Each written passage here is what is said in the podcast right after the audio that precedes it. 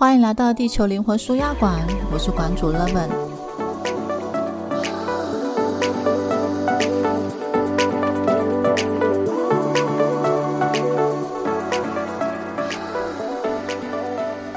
再来呢，当低潮的时候，或是觉得好像被无形的力量干扰跟淹没的时候，如果平常没有做疗愈，可以用什么方式帮助自己？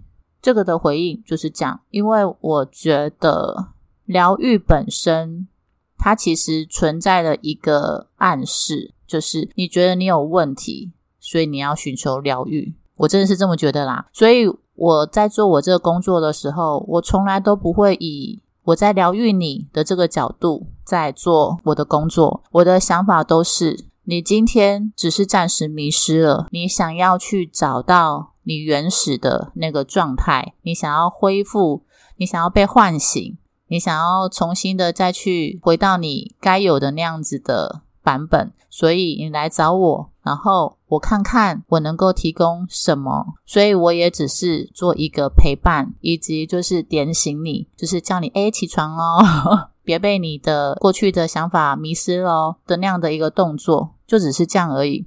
而且它是一个互相合作的过程。你如果自己都不知道你要做什么，或是你自己很茫然的时候，有时候可能需要另外一个客观的人给你一些回应 （feedback）。可是你真的觉得你都没有任何的答案在你的心里吗？不可能。你怎么会想要找疗愈师？不就是因为你觉得对方身上有你想要的东西，而你辨识出来了，所以你才去找他吗？不然你不会有任何行动啊，对吧？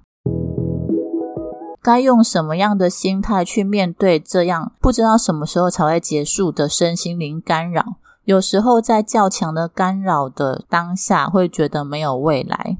我想回应的是，就用一个这些东西，如果我不喜欢，我就要把它清出去的心态，以及把你的目标，就是把你的焦点，把你关注的点放在那现在我能为自己做什么。可以让我感到轻松愉快，就用这样的心态，然后专注在你生活中的好，放大那一个你跟好的东西连接的关系。然后这个关系不见得是人，可能在你的生活中，你可以先从小地方看起，比如说你可能喜欢蜡烛。然后你可以去看看你过去的某一些收藏，你当时会喜欢它，那一定是一个你当时的频率所吸引的东西嘛？你可以把它找出来，然后放在你的四周，或是你喜欢天使，或是你喜欢水晶，你就把它找出来放在你的四周，那你的周遭都围绕的都是你所喜欢的那些好的东西，它们也会散发好的频率啊。然后你就好好的看看这一些。那如果家里没有，你就去外面收集啊。如果你觉得在在这样心情很不好的情况之下，你看不到任何的美，那 OK，你就去浴室或是找一面镜子，你就去照镜子，然后看着你的眼睛，然后告诉自己，我是这世界上最美好的人，或者是告诉自己，你是美丽的，我是美丽的，我是美好的，我是完美的，我是正向的。我是健康的，我是很棒的，我是父母爱的结晶，我就是爱，我很纯粹，我很美好。然后呢，你也可以拿出手机，手机有录音设备嘛？按下你的那个录音的功能，就是把我刚刚所说的句子，然后重复的说一遍，录下你的声音。接下来就是让它重复播放，你就去听。你的声音说出来的正向的话，因为那是你的身体最喜欢听到的声音。每个人的身体最喜欢听到的就是自己的声音，因为你的灵魂在下来决定你要做这个旅程之前，你的身体就是你的灵魂所设计的，所以你的声音就是你的灵魂最喜欢听的声音。你的身体就是你的灵魂最喜欢展现的这个身体，所以你就是你的灵魂觉得最棒、最棒、最美、最美好的存在了。因此，你就是唤醒它。就用这样的态度去过你的生活。下一题，无法止住对家人、对未来的焦虑跟担忧，以及对于自己真正状态的怀疑，不知道如何停止感知。我们不需要停止感知，因为我们的感知就是我们本来就设计好的礼物。你只是还没有学会怎么用它。你正在用它的过程当中，不小心发现了，诶，好像。这样子用会造成自己的烦恼，那你就把它收回来，不要让你的感知变成好像什么都接受，你可以对自己下指令啊，你身体所有的功能都是可以下指令的，你知道吗？因为对你的身体细胞来说，你就是高我啊，你的细胞会对于你回应，只要你对它下指令。那你就可以对你的身体、对你的能量、对你的就是你的能量磁场说：“我只接收能够滋养我的绝对正向的爱的能量或信息。”一次一次的下这一个指令，每一天重复，你慢慢的就会发现不一样。因为那些与你的指令不相符的，就会自动离开，而留下来的都会是符合你指令的。除非你不同的指令一直在交叉的运作，那你就要去好好的控管你的想法，以及坚定的去选择你想要的那一个。至于对于家人对未来的焦虑跟担忧，还有对自己真正状态的怀疑，你知道吗？这个困扰其实你随便问，应该每个人都有。你爱家人，你当然会对他们的情况、对他们的未来有一些焦虑跟担忧。谁不会啊？我也会啊。但是这个焦虑跟担忧，它对我们的生活有正向的帮助吗？有啊。它的功能就是让你知道你现在的状态有某一些部分是你不喜欢的。换句话说，就是你现在好像离你更喜欢的那个你，或者是你灵魂比较相应的那个版本的你，有一点拉开了距离。你要赶快游回来啊！它就是一个很自然产生的情绪嘛。那你看到它的时候，你可以怎么样？你可以一次一次的尝试去了解它，明白它真正想要让你知道的是什么。你真正在乎的是什么呢？就跟他说：“哎，等一下，在担忧喽。那我们来看一看现况。嗯，爸爸妈妈都还健健康康的，很好。那如果他们刚好生病了，OK，那我们可以来想一下，他现在还拥有的好的东西，或者好的部分，还有对于自己真正状态的怀疑。那个怀疑的本身，也是可以在他生出来的当下，你就可以跟他说：这是真的吗？用怀疑来回应怀疑。”然后让他自己去绕，可是你得要知道，真正要掌握的以及能掌握的是你当下的决定。当这一些焦虑、担忧跟怀疑出现的时候，你看到它出现，那你可以跟他说：“停止，先暂停在这里，把你担忧的句子写下来，然后改写成正向支持的句子，比如说。”我讲一下，我那时候，嗯，二零零九年，我妈就是已经被医生判定是失智嘛，所以她是二零二二年过世的。所以你看，这样的时间，我们家会多煎熬。再加上后来我爸爸身体。也状况不好，所以就是两份煎熬嘛。那我会怎么度过？难道我对家人就没有焦虑跟担忧吗？有啊。如果不是因为焦虑跟担忧，我也不会做现在这一份工作啊，是吧？我这个工作都是我当下的选择，因为我就觉得，如果我能够自己掌握自己的工作时间，然后我又在工作的领域中又能够学习一些疗愈的东西，是能够协助我家人，那我觉得很好啊。我们在工作中感受到自己天分的扩展，就是你有一种这是你的灵魂选择的事情的那种感觉，以及你会觉得它就是非常的自然，你在展现你自我的一部分。你好像过去累积了什么，而现在在运用它。而每次个案结束之后的反思跟整理，都会让我对于生命本身的智慧都有更深刻的体会。然后再把这一些智慧，或者是那些呃过程中所有领悟的领悟的体悟，或是心得，放在自己的生命中去审视跟回顾。我都觉得对我有很多的启发，这就是工作本身的回馈。而且我觉得这个回馈并不是只限于身心灵，其实所有的工作它都有它神圣的特殊性。如果你现在对你的工作没有热情，那或许你可以好好的去看看，说那你在这份工作当中，你到底施展了多少？它是不是符合你的灵魂本质的东西？又或者是说，你会不会其实？啊，少了一点投入，因此有可能是因为你看不起他，或者是你没有去找到你跟他之间的连接，因此你可能热情产生不出来。那你可能就要问，那为什么你还不走呢？他一定有某一个东西把你绑住了，可能是你的舒适圈，就是让你觉得，哎，反正得过且过也挺好的。那你就可以把你的热情投注在其他的空档时间，比如说去发展你的兴趣，让你的生命能够是在最后到达终点的时候回顾，你能够觉得是精彩的。当然，这只是限于某一些灵魂的状态，因为有的灵魂就是来放松。那基本上来放松的灵魂，其实不会在生活中有太多抱怨，因为他都会一直享受他的创造。所以呢，嗯。只是提供一些观点，那欢迎你能够找到属于你的答案。所以每一次做个案的时候，我都很开心诶，因为我觉得我在这个过程当中，我等于也是在增长我对于这个疗愈工具的理解。然后，如果我掌握了什么核心，那或许我就能够去改变家人某些状况。我都是带着这样的想法，然后去认真努力的。所以，那会不会有一些对未来焦虑跟担忧？会啊。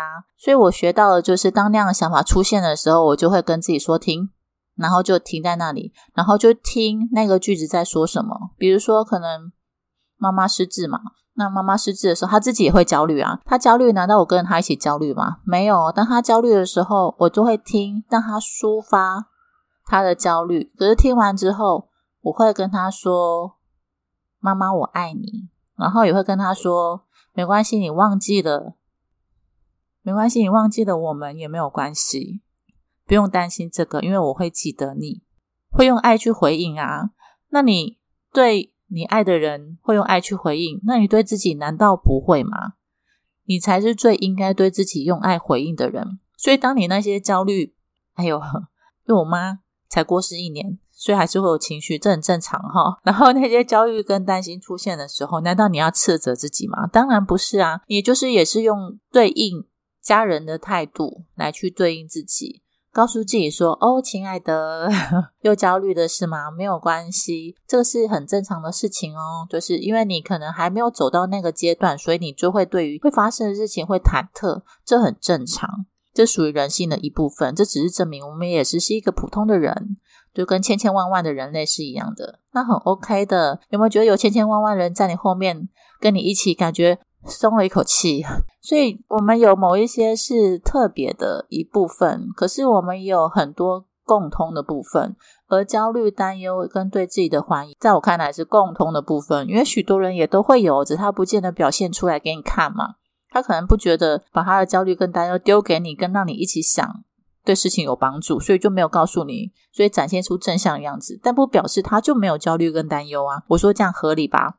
所以，当你的焦虑、担忧出现的时候，你可以去停止它，然后好好安抚，然后适时的去聆听他在说的是什么句子。有可能是对于现在的状况不满意，有可能是对于经济。如果对现在状况不满意，再去区分说他是哪一个情况不满意，一条条列出来，可能是对于现在的经济，然后可能是对于现在的某一段。某一段、某一任关系，也可能是对于自己的部分是健康吗？还是你的精神？还是你的什么什么？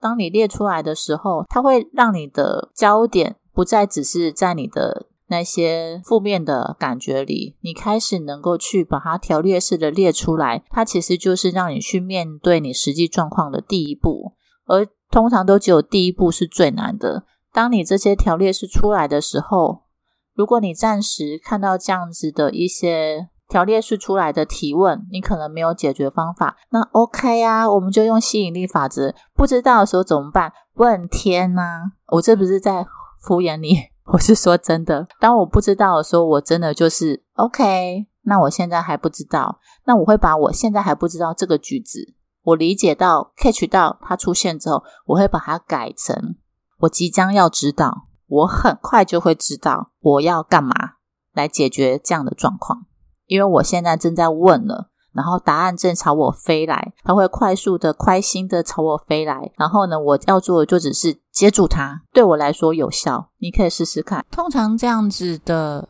一个困惑，大概都会在后面的日子里很快的就被解决，因为你能够从。生活环境中发生的事情得到很多启发，比如说可能是刚上映的电影，你觉得它吸引你，而你去观看的时候，可以从中得到一些灵感，以及对你自己更多的了解，然后或者是观点的改变，也有可能是在跟。呃日常生活中的某一些老朋友在聊天的时候，或者新朋友聊天的时候，跟人对话之间，突然之间得到了一些领悟。又或者是你可能搜寻电脑的时候，突然之间看到了某一些有意思的文章，然后刚好回答了你的疑惑，等等等等，它都会在环境中透过你的日常作息、与人交流，或者是你的喜好来去把答案设计在你的生活之中。当你现况不满意的时候，你可以去想你要的是什么，然后。就好好的去想着你要的那一个，不要被你的现况所迷惑，因为宇宙很公平，你只需要做的就是你想要什么，然后笃定的坚持那一个，以你最喜欢的姿态，不被其他的人迷惑。一样的，如果你因为你的感知很敏感，所以你就认为自己脆弱，那你可能误会了。你唯一会因为感知而脆弱，或或者是。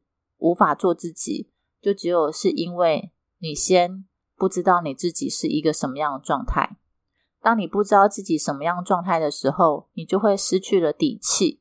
所以你现在要做的就是为自己设计一个你认为的你，让那一个你所设计出来的那个你成为你的底气，它可以成为你的基础。当你这个基础出来之后，你开始形塑出基于这个基础而出来的那个世界跟那个生活。如果你以后不喜欢，再改就好了。你可以再换一个基础，重新建设一个基础，不停的复制都行。但你起码要先有一个基础，然后去练出一个你喜欢的模式，然后找到你自己的方式，那你就可以去复制。先有基本功，再来求变化。所有的道理都一样。再下一题：如何离开过去的老师的话语？如何脱离跟解除自己对自己的类似诅咒的话？所以，其实这个问题本身就已经在暗示了你前面你所提到的那一些无形的声音，某个程度其实就是你先邀请了，因为你或许你心里就是这么想你自己的，你可能就是接受了那一些让你不舒服的语言，你某个程度。有觉得好像是你的一部分，所以你才会允许它不停的播放。什么意思呢？嗯，那我举个例子，是一个情境题哈。我对于我自己的基本状态我已经很清楚了。比如说，我知道自己是一个有美感的人啊，生活上会有很多证据嘛，就是你的姐妹她或者好朋友，他们如果有搭配的问题，他们都会来找你帮忙，或是问问你的意见，或甚至是他们有重大的需要，呃，比如说婚礼啊，会邀请你专门去帮他选婚纱，又或者是他要参加什么会议的时候需要打扮的时候，他会请你陪他去逛街，然后以你的意见为主，所以你已经知道自己在于颜色的搭配上面，或者是穿着服装上面，你是。有一点点特色的，在这样一个自我了解的前提之下，今天呢，你出门之前你就先在镜子前打扮了，你确定你穿的是一件粉红色的，很适合自己的皮肤的洋装。当你走出了门，在路上遇到了一个路人，他看到你就对你说：“哎，小姐，你今天穿这个绿色的洋装好不适合你哦，它让你看起来非常的蜡黄，没有气色，好像生病了一样。”你会因此而觉得，诶，自己的色感有问题吗？不会吧，因为你已经很清楚你自己的状态。那你会想的是什么？会觉得哦，有可能他有色盲，而不是会呃自我怀疑说，难道我眼睛有了状况？但是当你对于自己的状况不是那么确，所以当有人质疑你的时候，比如说他可能只是说你这个洋装怎么会配这个鞋子？那你没有先自我确认过你有没有符合自己的自我认知的时候，你当然就很容易会被外来的声音所。迷惑，然后就想说：“哎，真的吗？这样真的不搭吗？”而不是很自信的说：“没有啊，我觉得这样很好看。”然后让他的个人意见就是回归到他自己个人的意见，而不会去影响你的判断。所以，呃，当外界有一些声音的时候，让你觉得有些自我怀疑，或许你可以回过头来问问自己：我是不是在生命中的某些时刻也觉得这些意见是真的？以及这些想法是真的，那我要不要去安抚那个时候自己的不知所措？又或者是重新的去厘清你对自己的自我认知以及你的自我理解？让你的那个形象，你对自己的了解能够更加的完整，你才会知道说哪一些人家的个人意见就只是让他过就好，而哪一些的意见对你来说，你可以暂时把它收起来，运用看看，看他能不能协助你，让你有有一个更好的生活的状态，然后不要被那些说辞或者是呃别人的任意批评而迷惑。那我们现在可以去正视这一个不停的播放的机制，把那一些曾经呃在你脑海里、在你心里收集的那一些攻击过你的语言，让你不舒服语言，把它写下来。你可以好几次，你可以写好几次，写到你觉得累的为止，然后再一次性的把它烧掉。在烧掉的过程当中。你看着那个火烧，但是要安全啊啊！拜托哈，安全，拿一个那个炉，知道吗？不要不是叫你放火哈，那来一个炉，然后把那些纸哦，你知道要安全的控制那个火势好吗？我是在跟成熟的人对话，对吧？我的频道都是成熟的人，是知道自己的行为是不能够去影响到社会安全的，好吗？我先下一下这个指令，那宇宙帮我控管了哈。然后呢？因为我也要会，我也要对自己的话可能会创造的一切一切负责，因此我尽可能的去设想所有的可能性。那你的话出现的时候，它可能就会是两个方案嘛，很自然。因为金刚经就讲了，所有的东西都是中性，它出来都有无限可能。所以我们有正向的可能，但也有不是那么正向的可能，是吧？所以因此要嗯，因此要设定它。所以呢，嗯，回到刚刚讲的。当你烧掉它的时候，你可以去感觉到那些负面的声音正离你而去。你可以先试试看，然后体会一下。因为我是用这样子的方式在脱离我呃某一段非常负面的情感关系。那个时候是在自己很懵懵懂懂，然后还不知道就是爱情是什么的时候所连接到的个恋爱关系吗？就没想到 第一次谈恋爱就碰到个大魔王，就是嗯，以为对方比较年纪比我大，就比较成熟，后来发现原来不是，以及就是以为说对方在原生家庭上面曾经受过伤，所以陪伴他就能够给他很多的正向力量。后来发现，哎，不一定哎，就是如果一个人他想要活在原生家庭的的那个伤痛里，然后他。就会慢慢的让自己也变成是，可能原来是受害者，之后会就会变成迫害者，他就会去创造就是重复那样的画面。那也是我后来就是进入了家族排育排列的领域才学会的。然后再回头去看，就发现啊，当一个人他正深陷在他的世界，然后并且不想要走出来的时候，谁都帮不了他。而那样的陪伴其实也不叫爱情。那我就用那一招，就是写下所有在这段关系里对方攻击你的那些比较失去理智的语言。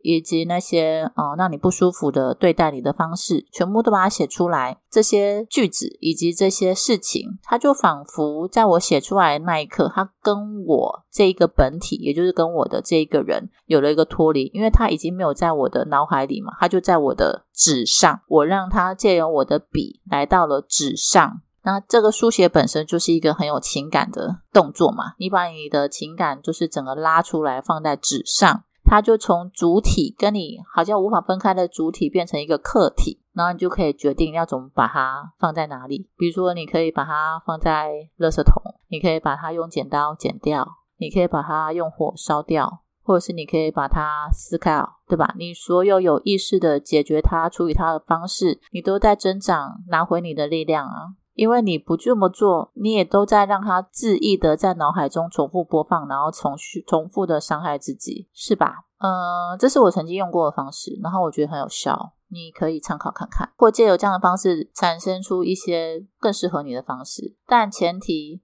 我所有的方法，我从来都没有伤害别人，我都是以如何有效的去解决我的现况，然后让我的现况能够停止重复，让我有力气。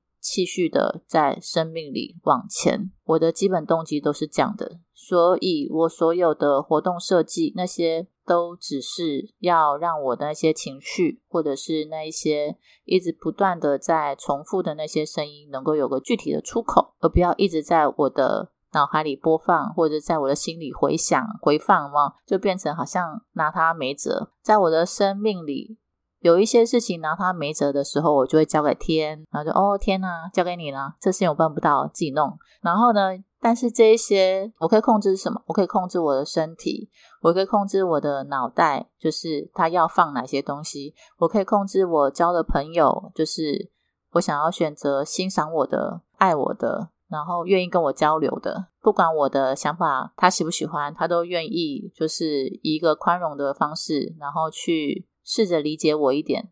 然后我们是能能够交流的，我就只吸引这些。